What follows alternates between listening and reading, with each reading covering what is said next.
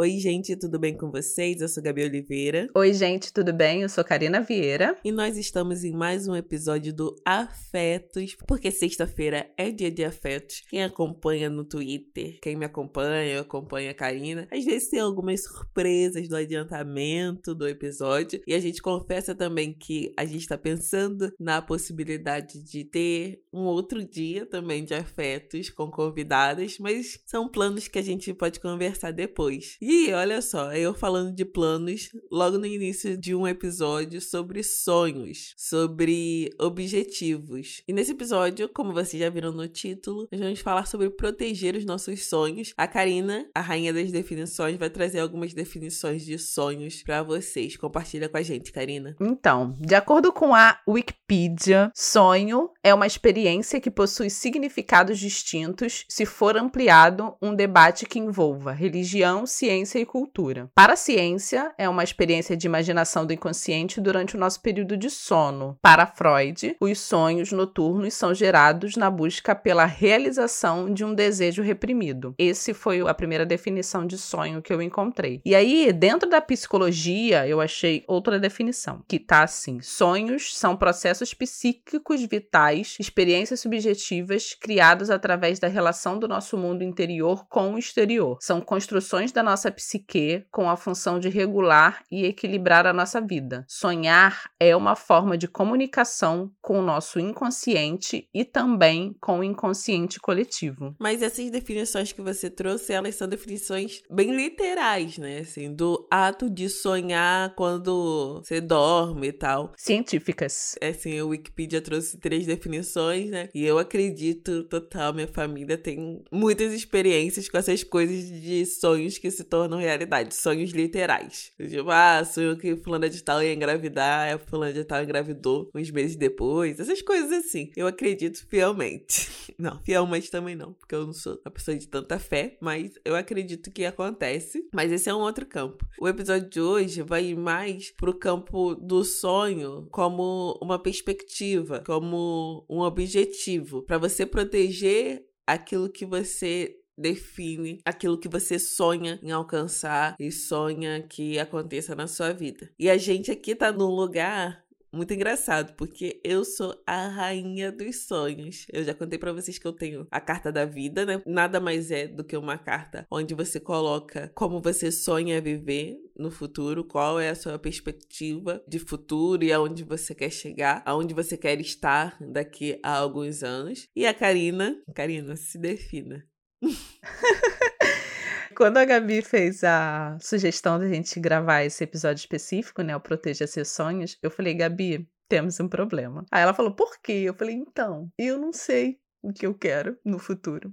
assim mesmo, tipo, mega angustiada. Eu não sei. Eu tive uma aula de mentoria na semana passada. Aí a minha mentora perguntou isso para mim. E aí eu fiquei estática, assim, tipo, meu, eu não sei, tipo, eu não sei o que eu quero. E aí eu vou explicar se eu não sei o que eu quero. Falando profissionalmente, por exemplo, o local que eu tô hoje é um local que eu nunca sonhei estar. Assim, nem nos meus melhores sonhos eu sonhei em estar nesse local. Então, isso é muito limitante, né? Assim, quando a gente pensa em falta de perspectiva de um futuro, a gente vê, a gente pode é, refletir o quanto a gente foi limitada a nossa vida inteira, a ponto de não conseguir sonhar com a fartura e as possibilidades, sabe? Eu faço gancho disso com muitas e muitas coisas, assim. Quando eu tinha 18 anos, eu não sabia que era possível eu entrar na faculdade. E, portanto, eu não sonhava em entrar na faculdade, porque eu nem sabia que existia essa possibilidade. Quando eu entrei na faculdade, eu nem sabia se eu poderia ou não terminar sequer a faculdade. E aí eu fiz a pós-graduação. E é isso, sim. Cada vez que a gente. Cada vez que eu me via, né, subindo mais, dando mais um passo, nem subindo, né? Dando mais um passo na perspectiva de algo que eu nem sabia que existia, novas formas abriam para mim, novas possibilidades abriam para mim. E aí, quando a Gabi falou para mim sobre essa coisa da gente gravar sobre protegendo os seus sonhos, esse episódio para mim vai ser também um episódio de muita reflexão, de tentar entender o que eu sonho pro meu futuro, sabe? E eu acho que tem muita gente também nessa situação de não saber o que se quer ou de ter muito medo de admitir um sonho que parece ser muito grandioso e aí você tem medo de não conseguir realizar. Mas a princípio, quando a Gabi fez a sugestão da gente gravar esse episódio Proteja os seus sonhos, eu falei para ela, Gabriela, eu não sei o que eu sonho. E isso é muito ruim, assim, pelo menos na minha perspectiva. Me bota num campo de muita reflexão, exatamente para entender qual é a minha limitação em não conseguir sonhar com o futuro. Eu ia te perguntar exatamente isso, Karina. Se você sente que você evita sonhar para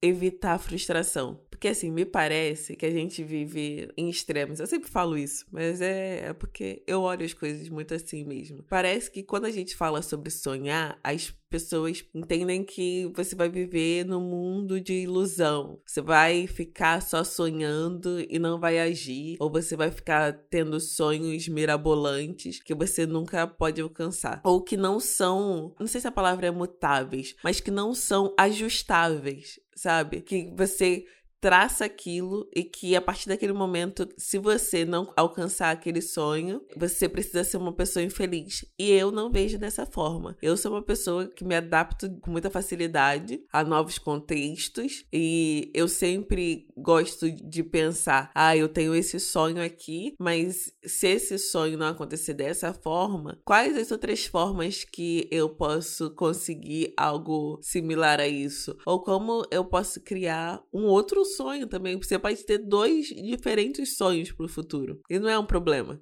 Mas responde a minha pergunta aí, Karina. Responde a minha pergunta. Com certeza. Não, mas se tem uma certeza, é essa, assim. E aí a gente dialoga sempre com o episódio da Síndrome da Impostora, né? É muito incrível quando esse episódio ele volta o tempo inteiro, assim. Eu acho que o fato de eu não ter uma resposta pronta quando você me perguntou, por exemplo, qual era o seu sonho profissionalmente, dialoga muito com isso. De eu ter muito medo de não conseguir admitir esse sonho porque ele parece ser muito grande para mim e de medo de me frustrar, sabe? De pensar, nossa, mas você tá pensando muito grande, você tá maluca, óbvio que você não vai conseguir isso, tipo, quem você pensa que você é para conseguir esse tipo de coisa? Então, eu acredito que a frustração, o medo da frustração, na verdade, anda muito do lado assim. Eu queria contar, Gabi, muitas coisas que a gente tá vivendo, mas vocês vão saber lá para frente e aí vocês vão entender um pouco do que eu tô falando como medo da frustração, medo de sonhar muito grande. E quando a gente fala profissionalmente, assim, eu tenho algumas vontades mas que as realizações que a gente está, enquanto afetos, conseguindo nesse momento suplantam vários sonhos que eu já tive. Só que aí, quando eu trago isso pro campo pessoal, por exemplo, Gabi, e isso é muito louco, assim, porque quando você falou também proteger seus sonhos, eu fiz uma ligação direta com o amor romântico, sabe? Porque eu sempre sonhei em casar na igreja. Sim, Sempre. Sempre, sempre, sempre, sempre sonhei. Interessante isso, porque você não é uma pessoa que vai na igreja, né? É assim. Exato. E eu sempre sonhei em casar na igreja. E aí, nessa época onde o amor romântico tá sendo tão debatido, né? Tá sendo tão julgado, tá sendo tão desconstruído, você admitir publicamente que você quer fazer parte de uma. De um ritual, né? De um rito. É, de um ritual, exatamente. Você admitir que você quer fazer parte de um ritual religioso te coloca muito na contramão de tudo que um monte de gente tá dizendo, sabe? De tudo que um monte de gente vem articulando, vem pensando, vem refletindo. Mas quando você fala para mim que a gente vai gravar um episódio cujo nome é Proteja os seus sonhos, é nisso que eu penso, tipo, independente do julgamento do outro, independente do que o outro vai achar, independente do que neste momento, enquanto sociedade, está sendo discutido, isso é um sonho para mim, sabe? Enquanto indivíduo, enquanto pessoa, isso é um sonho para mim e é um sonho que eu espero realizar, independente do que está sendo discutido coletivamente e socialmente nesse momento. Então, quando a gente fala de proteja os seus sonhos, esse é um sonho que eu quero proteger, sabe? E que eu quero fazer com que ele se torne realidade, falando de um local muito pessoal, assim. Quando a gente trata dos nossos sonhos individuais, sem ser no campo do trabalho ou no campo das realizações profissionais. Essa você não sabia, Gabriela. É, então você tem um sonho. Já estamos com um. Antes você tinha falado nenhum. Sim, super. Já temos um. Não, não, eu tava falando do campo profissional. Ah, tá bom, tá bom. Mas não, o episódio é bem no geral. Eu sou uma pessoa que, que assim, por exemplo, acho que muito por conta da quarentena, eu comecei a sonhar em viver em uma casa com piscina e com quintal. Esse é o meu atual sonho, assim. Aí eu fico naquela imaginando uma casa, aí eu procuro casas aqui onde eu quero morar e tal. Enfim, se tornou o meu sonho. Tenho dinheiro hoje para comprar a casa que eu quero? Não. Até porque eu quero evitar financiamento longo e etc. Hoje não tenho. Mas eu posso falar que esse é um sonho que eu tenho hoje, que eu estou nutrindo. E aí começo a fazer contas, começo a organizar, me organizar melhor financeiramente para ver como, quando é possível chegar nesse sonho, se é possível, se não é, se é melhor eu mudar para uma casa com piscina, mas sendo de aluguel, e aí talvez morar mais afastado e conseguir pagar um aluguel menor, mas numa casa maior. Enfim, é um sonho. É um sonho que eu vou correr atrás para alcançar. Eu sou uma pessoa que, quando eu sonho com alguma coisa, eu entendo quando você fala no campo profissional, que, por exemplo, lá você tá aonde você nunca imaginou. Eu também tô aonde eu nunca imaginei. Quando alguém fala para mim, ah, onde você quer estar tá daqui a cinco anos? Eu tenho muita dificuldade de responder essa pergunta. Eu não sei exatamente onde eu quero estar, mas eu sei alguns pilares que eu quero construir durante esses cinco anos, entende? Eu também. E quando eu penso na minha vida, eu penso,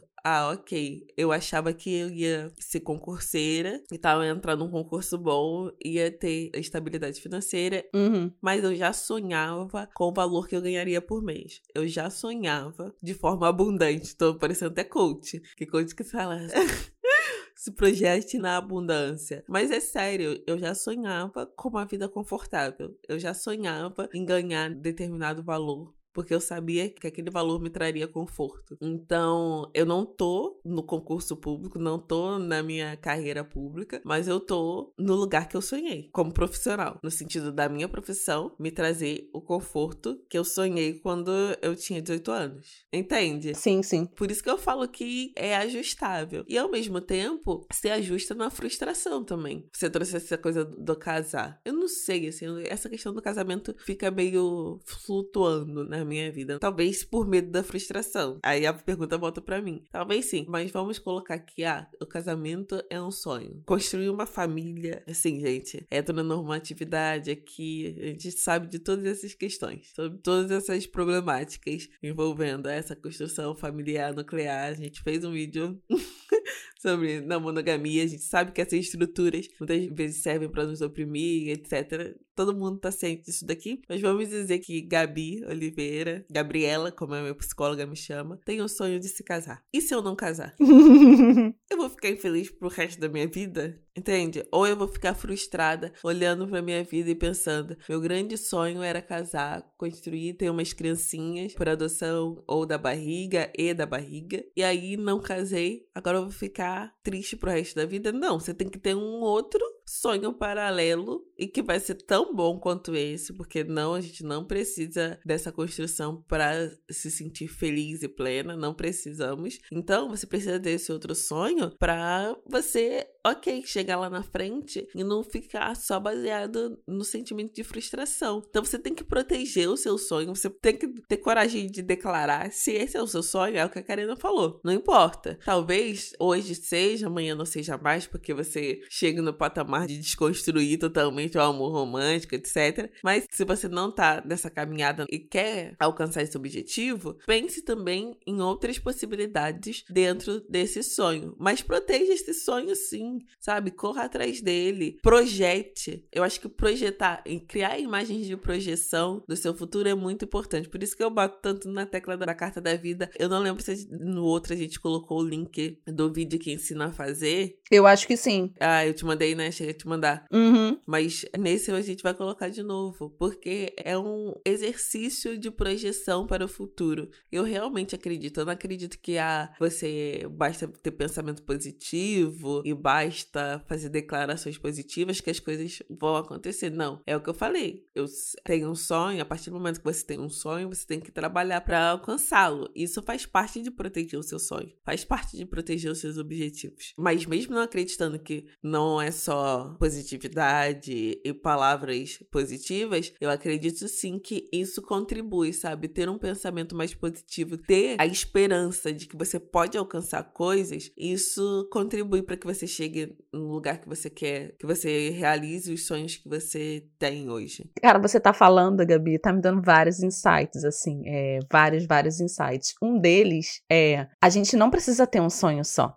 A gente pode ter múltiplos sonhos, a ponto da gente realizar alguns e não conseguir realizar outros, e está tudo bem. Porque para a gente ser adultos bem resolvidos, a gente precisa lidar com a frustração. Em algum momento da nossa vida presente ou da nossa vida futura, a gente vai ser frustrado. E aí, para a gente não descontar essa irrealização dos sonhos em outras pessoas, ou para a gente não se culpar tanto, a gente precisa saber lidar com as frustrações. E aí, enquanto você estava falando, eu estava pensando nessa possibilidade dos múltiplos sonhos, assim. O fato de eu ter um sonho muito grande de realizar um casamento tradicional, se isso não acontecer, esse casamento pode ser feito de outras formas, sabe? Pode ser feito em outro local, que não dentro de uma instituição religiosa. Vou ficar um pouco triste? Óbvio que vou, mas saber lidar com a frustração faz parte do amadurecimento. E também existe a possibilidade de sonhar com outras coisas, com outras possibilidades. Isso me lembrou outro insight do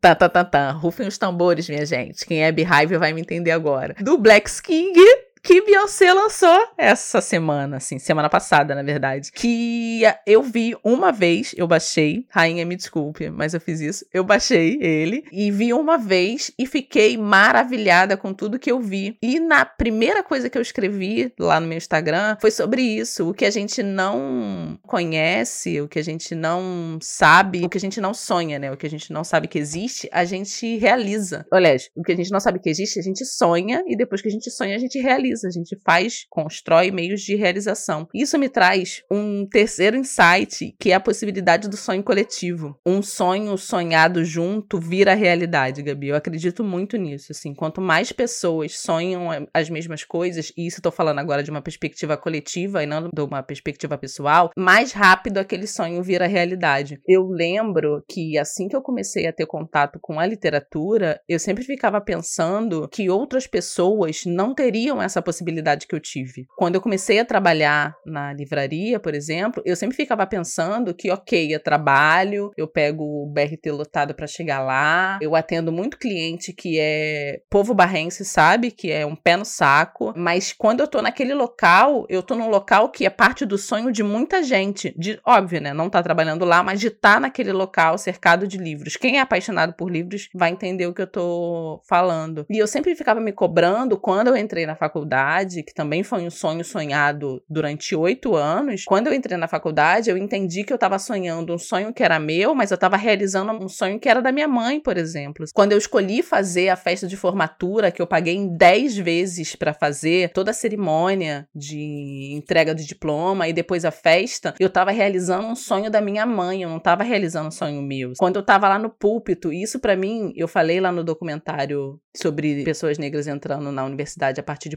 políticas públicas, que um dos momentos mais emocionantes para mim foi quando eu peguei o diploma e aí as minhas amigas levaram cartazes, eu botei uma música, não lembro se foi uma música da Beyoncé que eu botei para tocar, e quando eu olhei para frente, minha mãe tava na primeira fileira, eu não via minha mãe, eu fiquei desesperada assim. E aí quando eu olhei pro lado, ela tava apoiada na parede, chorando assim, chorando copiosamente. Ai, nossa, até arrepiei, que isso. Arrepiei, total. Não, sério. Ali eu falei, cara, é isso. Eu tô realizando um sonho que não é um sonho só meu. E aí, quando a gente conversou, Gabi, sobre a possibilidade, por exemplo, de fazer esse projeto fazer o afetos, eu entendi também que aqui a possibilidade que eu tenho de levar para outras pessoas, e isso é um sonho meu, muito pessoal, todo o conhecimento que eu adquiri, de compartilhar com as outras pessoas todo o conhecimento que eu adquiri dentro da universidade, conversando com outras mulheres negras, em várias rodas de conversa, em várias palestras. Então, isso para mim também é a realização de um sonho, levar de volta para minha comunidade tudo que eu aprendi. Quando você fala para mim de proteja seus sonhos, huge Gabi, isso foi me ampliando, assim, isso foi me ampliando. E aí eu fui pensando, e eu falei para você que eu estava tendo vários insights, exatamente sobre isso, sobre tudo que eu sonhei, que eu realizei, sobre todos os meus sonhos pessoais que viraram sonhos coletivos, e sobre a possibilidade que eu tenho de, através do podcast fazer com que outras pessoas reflitam e realizem seus sonhos também, sabe? Então, assim, eu tenho muito carinho por isso. Eu gosto muito do que a gente faz. E quando a Gabi fala sobre a possibilidade de proteger os seus sonhos, é acreditar, sabe? Acreditar na possibilidade, trabalhar para que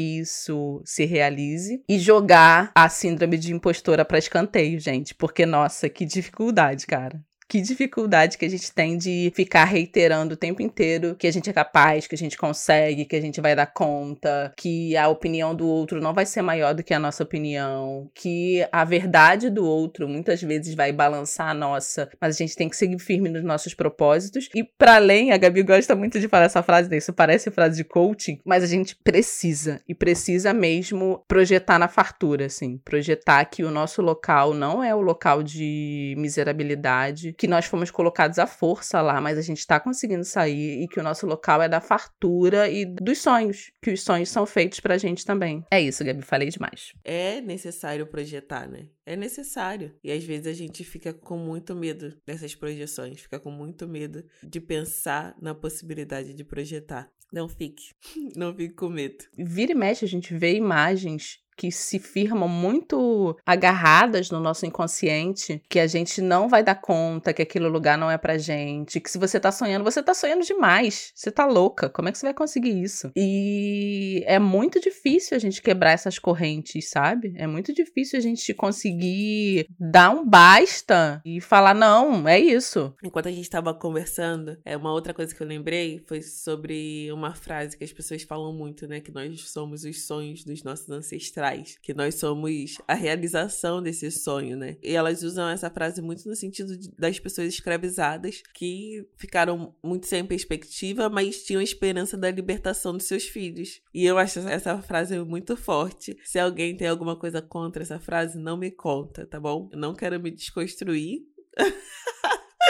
Eu acho que deve ter alguém que fala que, de alguma forma, essa frase é problemática. Mas, para além dessa coisa dos somos os sonhos dos nossos ancestrais, das projeções deles, das projeções de liberdade, eu consigo ver de forma mais próxima, né? A gente já falou aqui sobre seus sonhos dos nossos pais, né? De realizarmos os sonhos dos nossos pais e tal pais e mães. Se a gente tiver o um mínimo de respeito pela nossa ancestralidade, a gente vai perceber que a gente é a continuação desses passos. A gente vai perceber que a gente é o sonho realizado que elas tiveram. E isso é muito, muito importante. Importante, inclusive, para a gente perceber que a gente é continuidade, que a gente não tá inventando a roda, que a gente não é sozinho, que a gente não está sozinho, que nós fazemos parte, sim, de uma população e de um povo que é muito poderoso e que não é esse local de miserabilidade e de falta de oportunidade que a gente deve se agarrar. Para além do papo de coaching, que a Gabi fala de a gente precisa projetar, e eu tenho, eu admito que eu sou a pessoa que tem muita dificuldade de projeção, e isso para mim é um exercício diário de tentar acreditar, de exercício de imaginação. A gente precisa. E aí é uma necessidade na definição, assim, quando eu vi a definição de sonho, os sonhos são construções da nossa psique com a função de regular e equilibrar a nossa vida. Só daí a gente consegue entender a importância do sonhar e a importância de respeitar os nossos sonhos.